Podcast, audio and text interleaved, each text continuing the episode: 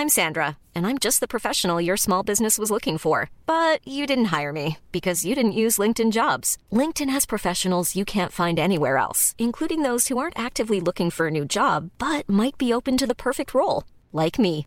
In a given month, over 70% of LinkedIn users don't visit other leading job sites. So if you're not looking on LinkedIn, you'll miss out on great candidates like Sandra. Start hiring professionals like a professional. Post your free job on linkedin.com/people today.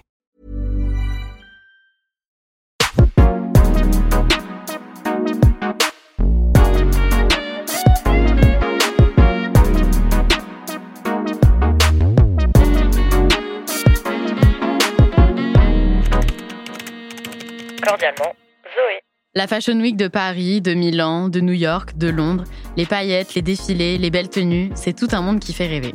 Mais ce que j'aime, moi, c'est de savoir ce qui se passe derrière tout ce glam et ces paillettes et de connaître les backstage de tout ça. Nous sommes en pleine semaine de Fashion Week à Paris, ce qui tombe à pic parce qu'aujourd'hui, dans ce podcast, on accueille Léa, une personnelle shoppeuse qui habille de prestigieux clients depuis plus de deux ans.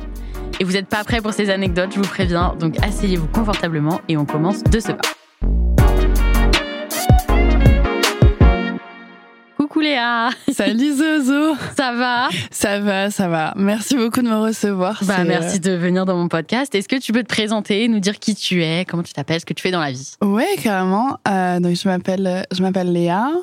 J'ai 21 ans.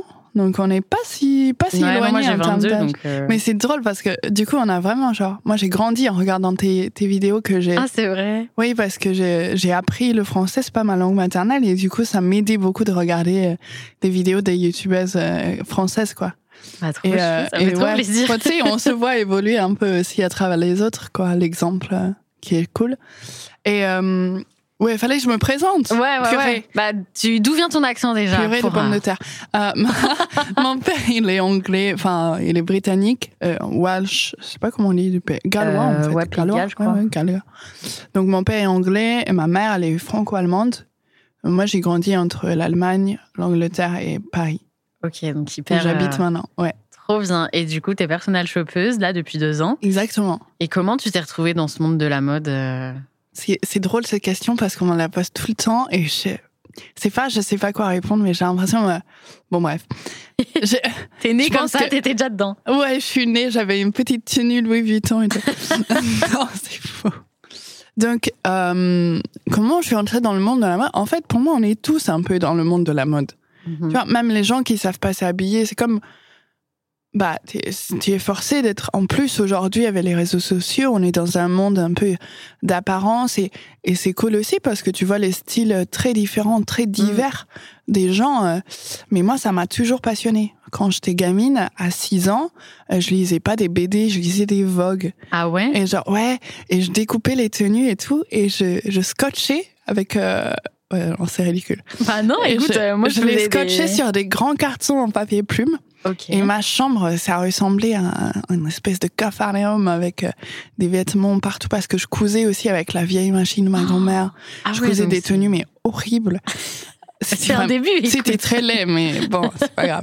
T'as as un peu découvert ça à travers les magazines, ce que tu Ouais. voyais autour de toi, Ouais, etc. Et Puis en ça- fait, dans ma famille, euh, c'est un- une famille très mixte en termes d'origine sociale. Mhm. Voilà, mon père est issu euh, un peu de la noblesse et, et ma mère est plutôt euh, entre euh, la, petite bourgeoisie et, euh, et les ouvriers. Donc c'est vrai que c'est des styles très différents. Ma grand-mère, elle habitait à Londres dans les années 70. C'était une des premières femmes à porter des pantalons en France. Ah bah oui, c'est vrai. Et je me souviens, mais ça c'est euh, c'est mon cousin que j'ai revu il y a pas longtemps qui m'a rappelé ça.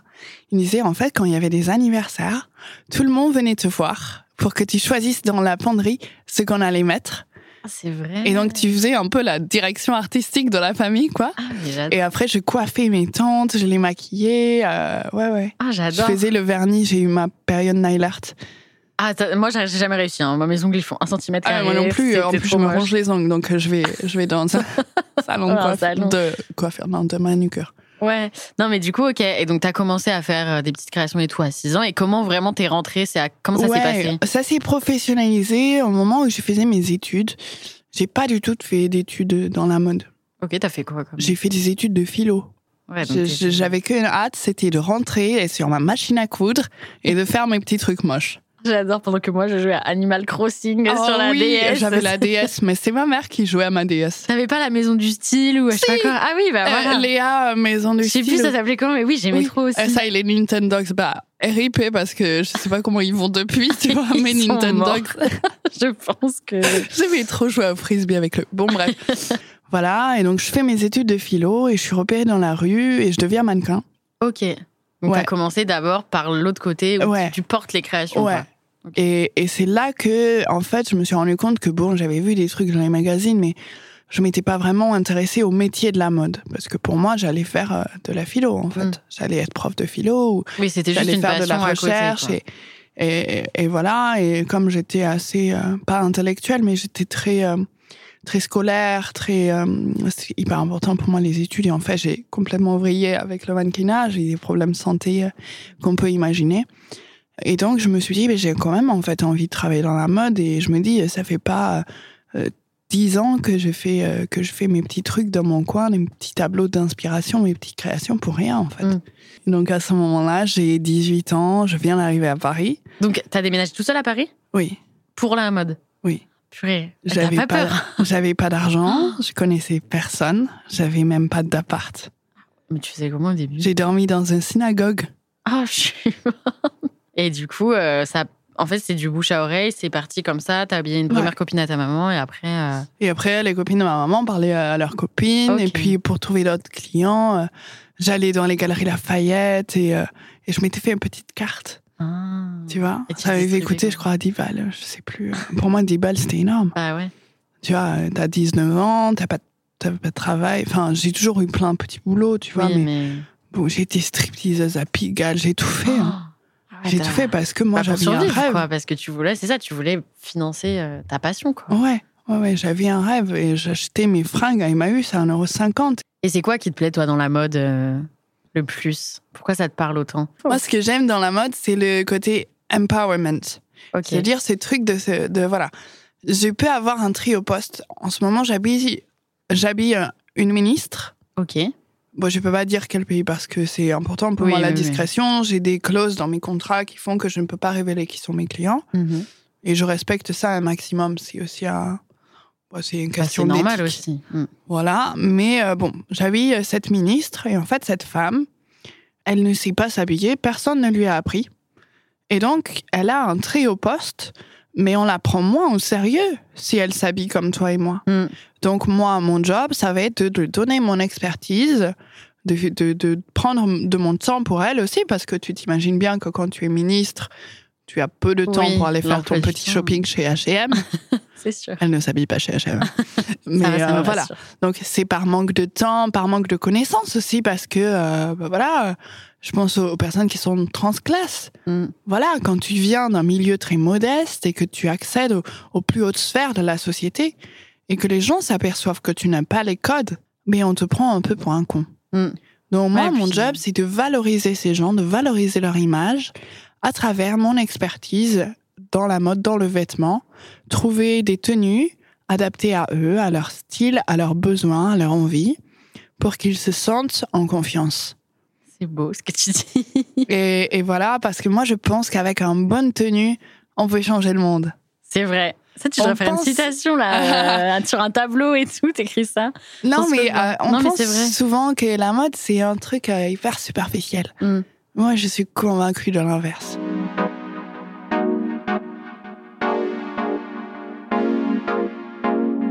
C'est quoi là, toi, ta journée type?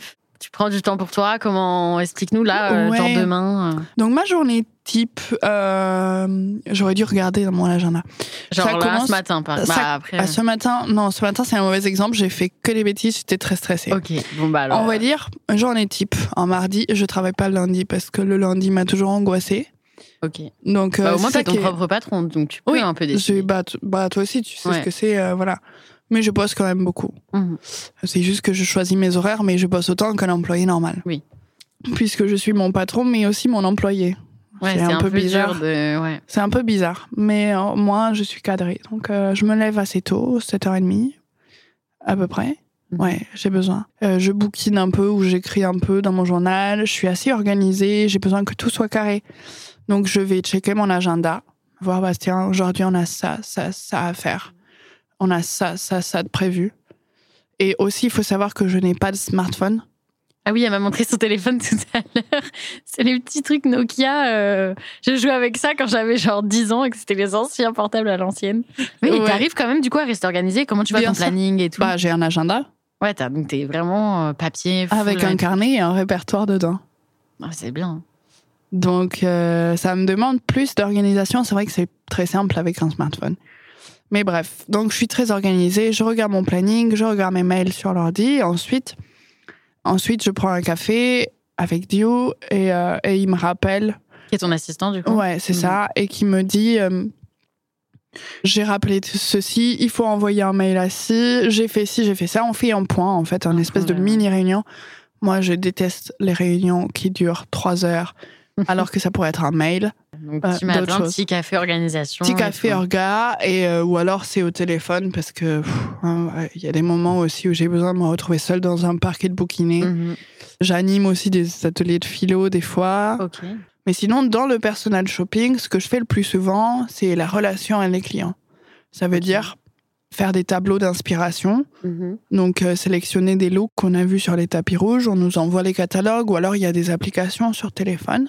Donc si par exemple, là, pour une personne, genre imagine, moi je viens de voir, je te dis, bon bah, pour tel événement, j'ai besoin de toi. Je te briefe un peu sur ce que j'ai envie, et toi après, tu fais des trucs d'inspiration. Ouais. Ok. Je marche par euh, tableau d'inspiration. Il y a une appli super qui s'appelle Vogue euh, Runway. Ok. Et tu peux retrouver de toutes les archives de toutes les collections présentées à la Fashion Week depuis 1992. Ah oui, donc euh, t'as de quoi faire, quoi. voilà. Donc, moi, je m'occupe, euh, ou alors je demande à quelqu'un d'autre de le faire, de filtrer. Tu veux une robe rouge? Je vais regarder. Bon, je sais que Schiaparelli et McQueen ont fait beaucoup de robes rouges. Alaya aussi dans les années 90-2000. C'était le grand boom d'Alaya. Je sais pas ce qu'ils sont devenus. Bon. J'adore Alaya. hein. Bon, bref. Euh, on va- Et du coup, moi, je vais, je vais me dire, bah, ok, je vais bosser Schiaparelli, McQueen, et je vais regarder toute leur collection. Tout, tout, tout, tout, tout. Je vais tout éplucher et je vais enregistrer les robes dans un tableau, dans cette même application. Et je vais appeler Schiaparelli. J'ai un liste de contacts Mhm. dans chaque marque qui sont ce qu'on appelle des shopping assistants ou alors des concierges. Et par exemple, euh, un concierge dans un grand magasin, enfin une grande boutique de luxe, c'est lui qui va se charger de faire acheminer les pièces. On organise aussi des show, ce qu'on appelle des showrooms. Un showroom, en fait, c'est euh, on va louer une pièce, ou alors euh, parfois c'est offert, dans les maisons de couture directement, dans leurs ateliers ou alors dans leur boutique, pour faire essayer à la cliente ou au client les tenues. Donc voilà, moi ça se passe en trois temps. Premier temps, la prospection et, euh, l'organisation avec le client. Donc ils remplissent des petits formulaires, on s'appelle pour définir un petit peu les besoins. Deuxième temps, moi, je vais faire la recherche des Mhm. pièces parce que, bah, mettons, si la robe, la, la cliente, elle a flashé sur un ensemble, je vais te dire n'importe quoi, un ensemble Chloé euh, de 1994, elle ne veut que ça. Ben moi, il faut que j'appelle Chloé, mais la robe, elle a peut-être déjà été vendue. Ouais. Ils peuvent peut-être pas la refaire parce qu'ils ont perdu les patrons. Elle est peut-être pas du tout à sa taille. Mm. Donc moi, mon boulot, c'est aussi de, de, de faire ce lien en fait avec les maisons de couture pour leur demander des pièces pour les clients. Et ensuite, le troisième, ça va être le dernier rendez-vous avec les clientes où soit je j'achète pour elles et je leur livre, soit je leur montre en showroom et elles achètent directement dans la boutique. Ok. Et pour euh, avoir les contacts dans les maisons de luxe, du coup, t'as fait comment? T'allais les voir? Bonjour. Oh, tu sais, c'est très simple. shopper. Ah ouais? C'est très très simple. Oui, bah tu tournes, euh, tu sais, dans les. Je sais pas, tu as déjà été sûrement en maison de luxe. Ouais. Et bah, tu vois les gens qui sont habillés euh, de la maison et qui ont un petit badge et tu leur dis Bonjour, je suis Ah. personal shopper, j'habille telle personne, réservez-moi un showroom ou alors montrez-moi des pièces avec euh, cette taille, ceci, cela. Je pensais que c'était un truc hyper euh, hype et tout qu'il fallait. Non, même toi, tu peux. Hein. Ah ok. Tu peux te réserver un showroom si ça te fait kiffer. Ah bah hyper drôle. Ou Bah, encore mieux, tu peux me. non, Je Te peux t'offrir. euh, je peux grave t'offrir un, un, euh, un accompagnement. Ce serait très drôle. J'avoue. Je vais avoir mon petit showroom avec Léa, elle va me conseiller sur les trucs. Bah oui. Et justement, on parlait euh, lors du quand s'était appelé la première fois, tu m'avais un peu raconté que tu avais des petites anecdotes, des petits trucs drôles. ah oui, carrément. C'est quoi la demande la plus chelou, la plus farfelue que tu Ah, as eu franchement, assieds-toi bien et Je bois de l'eau. Bois de l'eau parce que Attends, je là. Je m'assois, asseyez-vous je aussi. me souviens. l'eau. j'ai- Alors, plus farfelu. Mm. Je me souviens une fois. Alors, je peux pas du tout divulguer les Oui, noms, non, non, non, bien l'origine, la ville où ça s'est passé, la marque, rien. Ouais, ouais. On était dans une boutique de robes de mariée avec une dame euh, originaire de pays arabes. Mhm. Donc pour moi, très très pudique, très timide, très réservé, très voilà. Donc j'avais fait exprès de moi m'habiller de façon très couverte, de demander à ce qu'il n'y ait que des femmes dans la boutique, etc. Et on essaye des robes pour son mariage. Mhm. Il faut savoir que dans la culture de ces pays-là, majoritairement, il faut plusieurs robes. Et on essaye la robe blanche. Et là, je m'aperçois qu'elle a ses qu'elle a ses règles en fait, que c'est la Mmh. mauvaise période du mois. Ouais. Oh mon dieu. Et attends, c'est pas fini. Et la robe blanche, et je vois le sang qui coule sur ses jambes et sur la robe. Une robe, je crois qu'elle était à 15, 20 000 euros. Oh purée. Et je me dis, oh purée, si la dame de la boutique, elle voit ça, laisse tomber, je finis, je finis en prison, en fait. et du coup, je prends, je me rappelle de ma mère, euh, quand j'avais eu mes premières règles, moi, j'étais tard, à 17 ans, qui m'avait dit, Léa, le sang sur les vêtements, ça part très facilement. Avec de l'eau froide, Mm. surtout pas chaude, ça fixe la tache. Euh, voilà, vraiment la mère juive. Bon, bref, de l'eau froide avec du savon. Et tu frottes ta race, quoi. On, on peut dire ça en Oui, podcast on peut, on peut tout dire. tu frottes ta race. Et donc, euh, je mets de l'eau froide et je frotte ma race sur la robe toute Oh. neuve. Ça disparaît. Et là, on sortait de la manucure avec la cliente. Elle me dit, euh, mais il faut que je mette un tampon. Et moi, dans ma tête, je suis en mode, Euh, oui, vas-y, j'en ai un dans mon sac. Elle me dit, non, non, mais tu peux me le mettre Pardon. Oh. Pourquoi vous voulez pas le mettre elle-même? Elle voulait faire ses ongles, euh, je sais Ah. pas. Ou peut-être qu'elle avait quelqu'un, une servante qui lui mettait, j'en sais rien. Ah ouais, donc ça t'étais là en mode. Euh... Et d- ouais, et du coup, j'ai- je, moi, je me souviendrai de ce jour toute ma vie. J'avais 19 ans, j'avais jamais mis un tampon à quelqu'un d'autre, Ah oui, même à moi-même. oui, même dans la vie en général, tu mets pas des tampons aux autres. Quoi. Bah, et non. Et surtout quelqu'un qui, pour moi, était euh, que j'idéalisais beaucoup de par son statut social et, Mm. et le fait qu'elle puisse se payer, on avait à peu près le même âge, une robe à 20 000 euros pour son mariage. Ouais, donc euh, Et donc, je lui mets le tampon et j'ai du sang sur les doigts, tu sais. j'ai tellement de Je lui, quoi, je lui mets le tampon et là, je me dis, mais c'est quoi ce boulot, quoi? Ah ouais. Franchement, j'étais à deux doigts d'aller élever des chèvres euh, dans le Périgord, quoi. Ah, je me suis dit, je peux plus pas. tranquille. Ah ouais. Ouais. Oh, un autre truc drôle qui m'est arrivé aussi. Dis-moi tout. Je te l'avais, je sais pas si on en avait parlé. Un jour, je suis, euh, je suis, je travaille euh, aussi. euh, je sais plus si c'était au BHV, au Grand Marché ou non, c'était en Allemagne. Ah, C'était en Allemagne, mais c'était une Parisienne. Et bref, et, euh, et là, un petit chien, tu sais, les petits chiens débiles là, tout petits, qui ressemblent à des saucisses là, tu vois.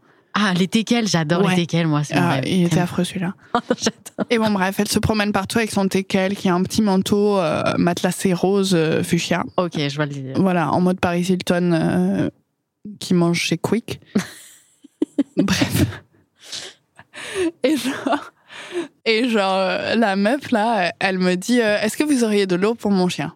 Non, elle me dit juste euh, de l'eau pour mon chien, en vrai. Ah oui, donc pas du tout poli, pas de l'eau pour mon chien. Et je lui ai dit oui, bien sûr, madame. Euh, Tenez. euh, donc je, vais- je sors l'eau du robinet, je la mets dans la bassine et je lui donne. Elle me dit Euh, mais il va pas boire ça en fait. Je lui dis tu veux quoi, de l'eau pétillante? Du champagne. Ouais. Et elle me dit non, mais il ne boit que de l'eau minérale. Et j'étais là Oh là là. quoi? Ton petit teckel là, il boit de la badoie? Et moi-même, je bois pas de la badoie Genre, euh, J'avoue. Et, elle, euh, elle n'a pas quitté la boutique. J'ai dû aller à Monoprix acheter. Elle voulait pas me donner d'argent, bien sûr. Acheter moi-même une bouteille d'eau minérale pour son yinche. Ah purée, ouais.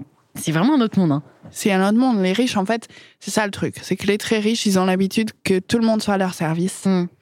Et du coup, ils s'imaginent que tu peux répondre au téléphone à 3 heures du matin pour leur trouver euh, des escarpins, quoi.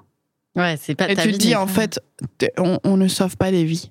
Oui, c'est ça surtout. Le chien, Je s'il vais- de l'eau du robinet, il va Mais pas ouais, mourir. hein. Non, mais c'est clair. Surtout euh, dans les. Bah, en fait, peut-être que si, parce que si elle lui donne de l'évian depuis qu'il est né, bon, évidemment, tu vois.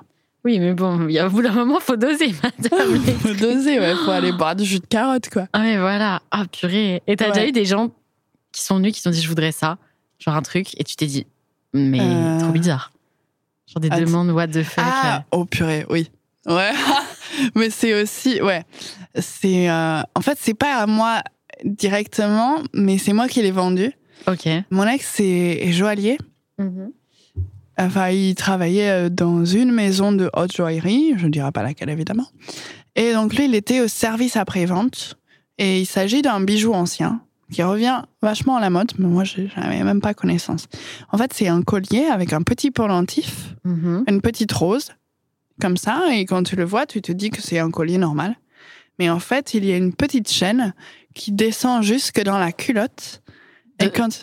Genre Ouais. devant, genre. Ouais, ouais. Ou derrière, je sais pas. J'en sais rien. Je sais pas. J'ai vu l'objet, mais j'ai pas essayé. Ouais. Et, et tu sais, quand tu tires sur ton petit pendentif comme ça, eh bien, ça, ça te masturbe en fait. Putain, mais quoi? Donc il y a une espèce de petite cage pour euh, ton, ta vulve ou ton Ouais. clito, je sais pas. Et quand tu tires sur le pendentif de façon discrète, on dirait que tu joues avec ton collier comme tout le monde. Hmm. Euh, bah en fait, tu es en train de te, te toucher quoi. Ah, je suis choquée, je connaissais même pas l'existence de ce truc en fait. Non, mais euh, Ah oui, il y a Euh. des trucs. Mais attends, la personne qui a inventé ça, bah, c'est c'est du qu'il y a de la demande en fait. Ouais, ouais. Oh. Ah mais moi j'étais choquée, j'ai vendu ça, j'étais là, ah Ah ouais, puis. c'est possible. Et du coup après j'étais matrixée dès que je voyais quelqu'un en train de se toucher Mais son collier. jamais, tu depuis tout à l'heure, je suis comme ça et tout. J'ai rien, je te jure. C'est vraiment un collier normal. Ouais ouais ouais Zoé.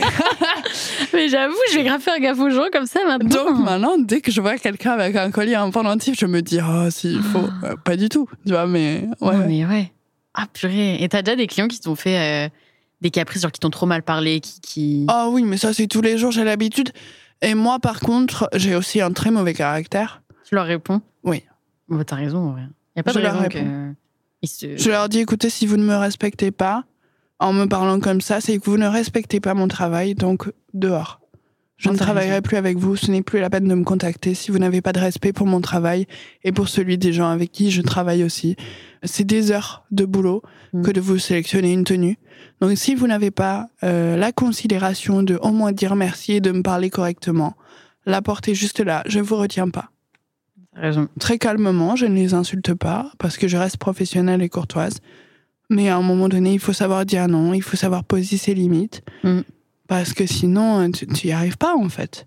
Mais ouais, en fait, euh, moi, je, je suis pas n'importe... Enfin, je suis pas n'importe qui. Personne n'est Mais en fait, n'importe c'est ça, qui. t'es quand même une humaine. Personne et- ne mérite d'être traité comme on traiterait un chien, en fait. Mm. On est tous humains, on a tous droit au respect, à la bienveillance, à la courtoisie, à la politesse. Non, mais t'as raison. Et parfois, l'argent, ça fait un peu perdre la tête aux, aux gens. Ils clair. se disent, oui, bon, bah, moi, j'en ai plein, je peux un peu tout me payer et je m'en fiche si je lui parle mal. Mais en fait, sans ces gens qui travaillent pour toi, t'es pas grand chose, quoi. C'est ça, pour qu'il y ait des très riches, il faut qu'il y ait des très pauvres. Mm. C'est juste être bien éduqué, être bienveillant, Bien sûr. quoi. Ouais, ouais. Mais si tu grandis direct dans un monde où tout le monde est riche, tout le monde est...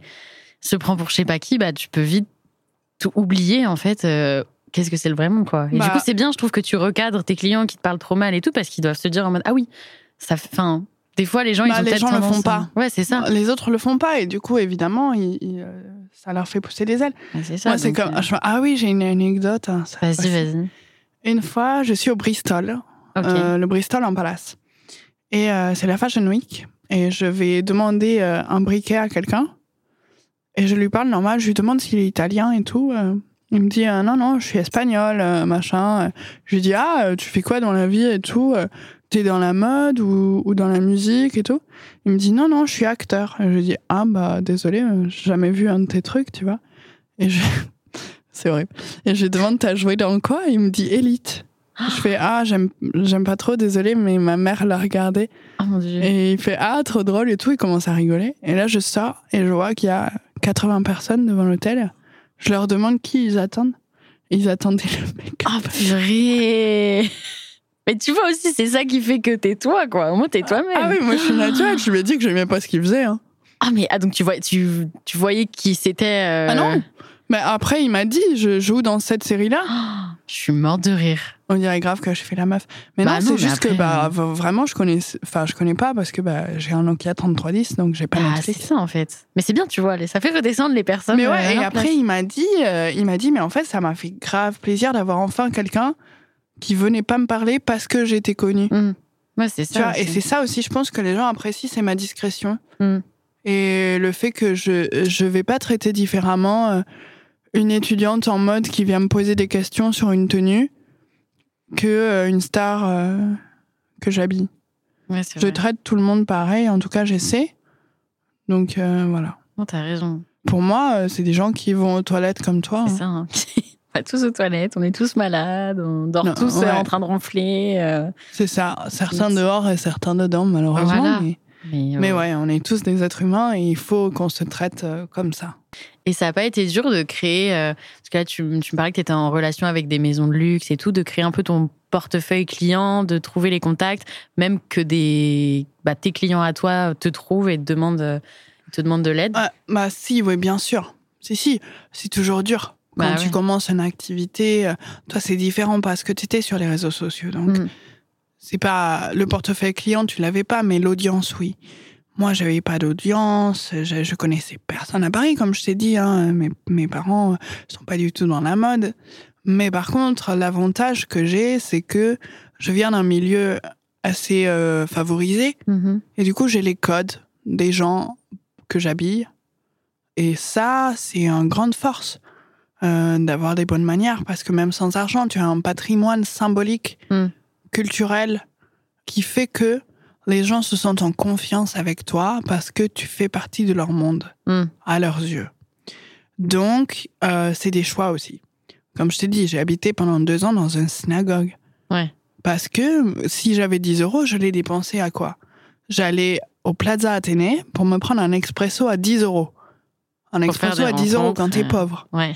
Et je restais là-bas trois heures et je discutais avec tout le monde et je leur donnais ma carte.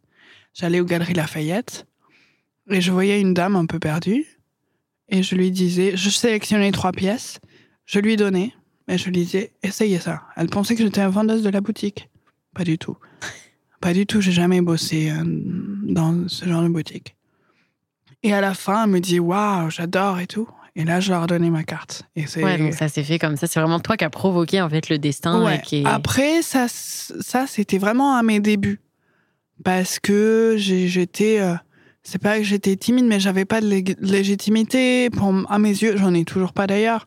Bah. Même si euh, mes clients sont très satisfaits, je reçois plein de messages et c'est ça qui me fait très plaisir aussi euh, sur les réseaux sociaux de, de euh, soit des gens qui ont envie que je les habille, soit de Mm. gens que j'ai habillés qui sont hyper contents, qui m'envoient des photos euh, dans les tenues.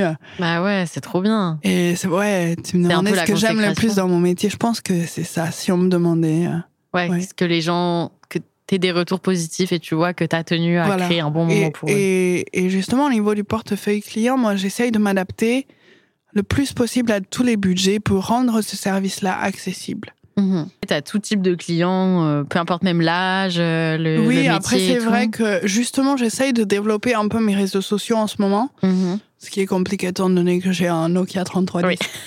mais C'est vrai que tu vois comment tu fais. mais heureusement, euh, Dio euh, m'aide beaucoup là-dedans parce que bah, déjà, lui, il a un téléphone et puis surtout, il a l'habitude. Lui, il vient de la musique Et dans, dans l'art en général. Donc, euh, c'est vrai qu'il a plus l'habitude d'être sur les réseaux sociaux et de faire de la vidéo, tu vois. Il faut filmer ses concerts, il faut Mhm. machin.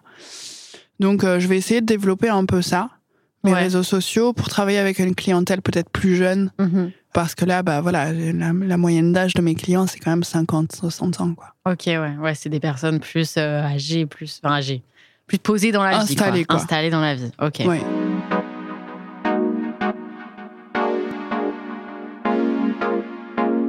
C'est quoi le ce que tu vois, nous, idéal... enfin, quand t'es pas trop du milieu de la mode ou juste quand t'aimes bien mais que t'es pas vraiment dedans, t'idéalises un peu le truc. C'est quoi les choses que on se doute pas qu'il y a dans le milieu de la mode tant qu'on n'y est pas vraiment rentré?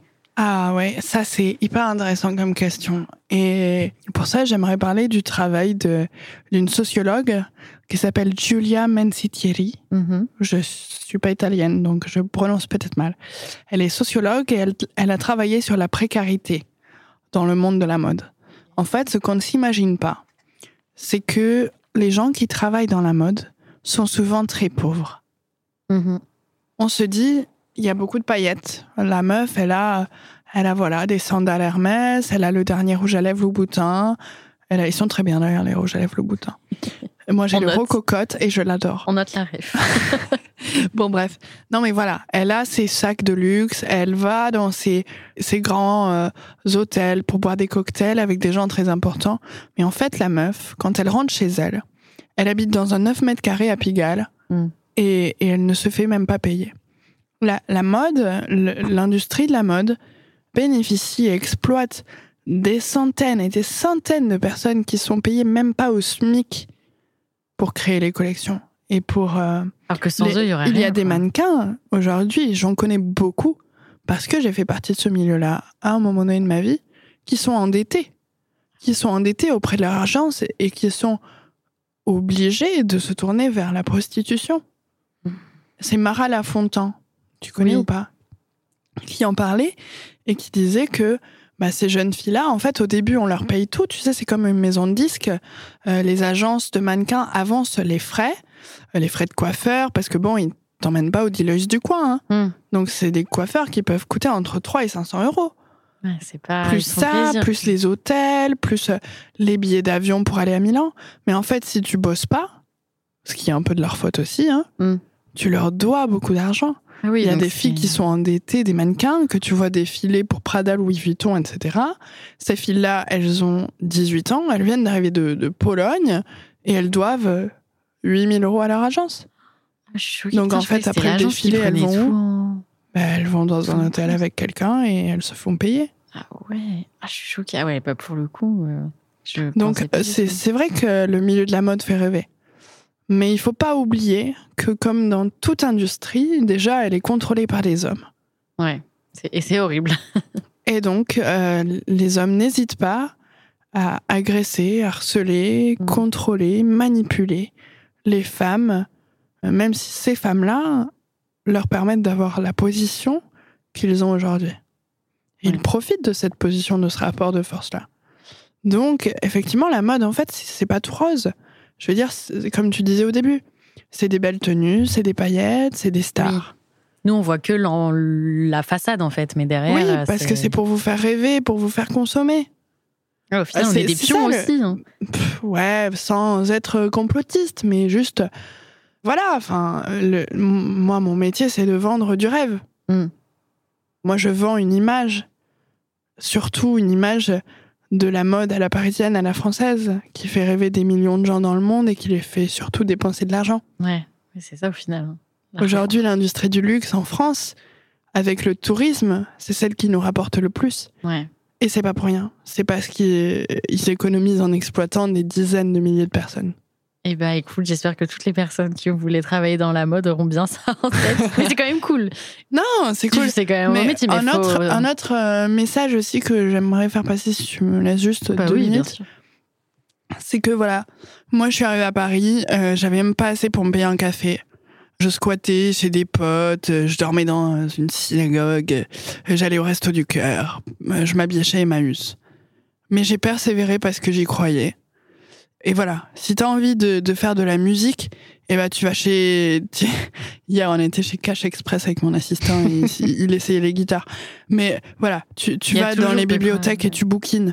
Si t'as pas l'argent pour, comme moi pour te payer une école, j'ai pas fait une école à 10 000 balles parce que je pouvais pas me le payer et parce que je pensais que c'était un investissement débile, alors que je pouvais aller au, au- au Palais Galliera, regarder des collections et lire des bouquins. Mm. En fait, c'est à toi. Personne dans la vie va te prendre par la main pour te dire fais ci, fais ça, bravo, c'est bien mon grand. Non. Il y a des gens euh, qui ne parlent plus à leurs parents, il y a des gens qui les ont perdus aussi. Voilà, il y a des gens qui se font virer de chez eux parce qu'ils sont homosexuels. Bon, c'est encore aujourd'hui. Mm. Et, et en fait, si je, si je vais avoir un seul message, euh, c'est aussi un message à, à la moi d'il y a, il y a 10 ans, c'est de dire, ben voilà, regarde où t'en es arrivé aujourd'hui, c'est seulement par la force de ton travail. C'est trop beau. Tu pleuré. Donc, oh, mais non, mais c'est la même chose non, pour toi, tu vrai, vois. oui, oui. Quand t'as commencé à faire tes vidéos YouTube à 12 ans, Mm. est-ce que tu t'imaginais que t'interviewerais Ed Sheeran? Ah bah non, bah, bah jamais. Et c'est pour ça que Mais tu ouais, l'as fait. ouais, ouais. Tu l'as fait avec innocence et, et avec plaisir et avec joie. Hmm. Et parce que ça te plaisait. Et moi, c'est ça. Moi, j'ai fait de la mode parce que j'aimais ça. Ouais, c'est ça, je me la suis passion, pas dit euh, pour gagner de l'argent. Et, et- et d'ailleurs, j'en gagne très peu, crois-moi. Mais euh, enfin, j'en gagne très peu. Je le réinvestis. Je me paye Oui. pas. Mais ouais, en fait, il faut croire en soi. Si t'as pas besoin d'avoir euh, les sacs Gucci, mon sac, je l'ai acheté à Emmaüs à 6 balles, tu vois. Même Ouais, encore aujourd'hui, alors que je gagne euh, bien ma vie. Parce que voilà, si t'as besoin de. C'est comme Orelsan, tu vois. Ouais. Si t'as envie de faire des films, t'as juste besoin d'un truc qui filme. Voilà. Tu vois, non, mais c'est ça, c'est un vrai vrai, message. C'est vrai, c'est vrai. Si t'as envie de faire un truc et que tu t'en donnes les moyens, tu réussiras tout dans la vie. Ouais. Bah écoute, je suis trop contente qu'on finisse sur cette euh, sur cette philosophie et ce, ce message. J'espère qu'en tout cas l'épisode vous aura plu si vous nous avez écouté jusqu'au jusqu'au bout. Merci Léa d'être venue raconter tout ça. Et puis euh, Merci beaucoup, puis Zoé, de m'avoir reçu. Bah, avec plaisir. Et puis n'oubliez pas qu'il y a un nouvel épisode de mon podcast toutes les semaines. Et puis je vous dis à la semaine prochaine. Cordialement, Zoé.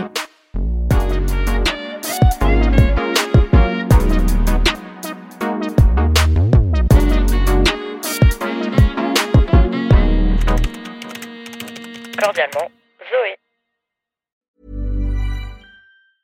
Hey, it's Paige DeSorbo from Giggly Squad. High quality fashion without the price tag. Say hello to Quince. I'm snagging high-end essentials like cozy cashmere sweaters, sleek leather jackets, fine jewelry, and so much more. With Quince being 50 to 80% less than similar brands. And they partner with factories that prioritize safe, ethical, and responsible manufacturing. I love that.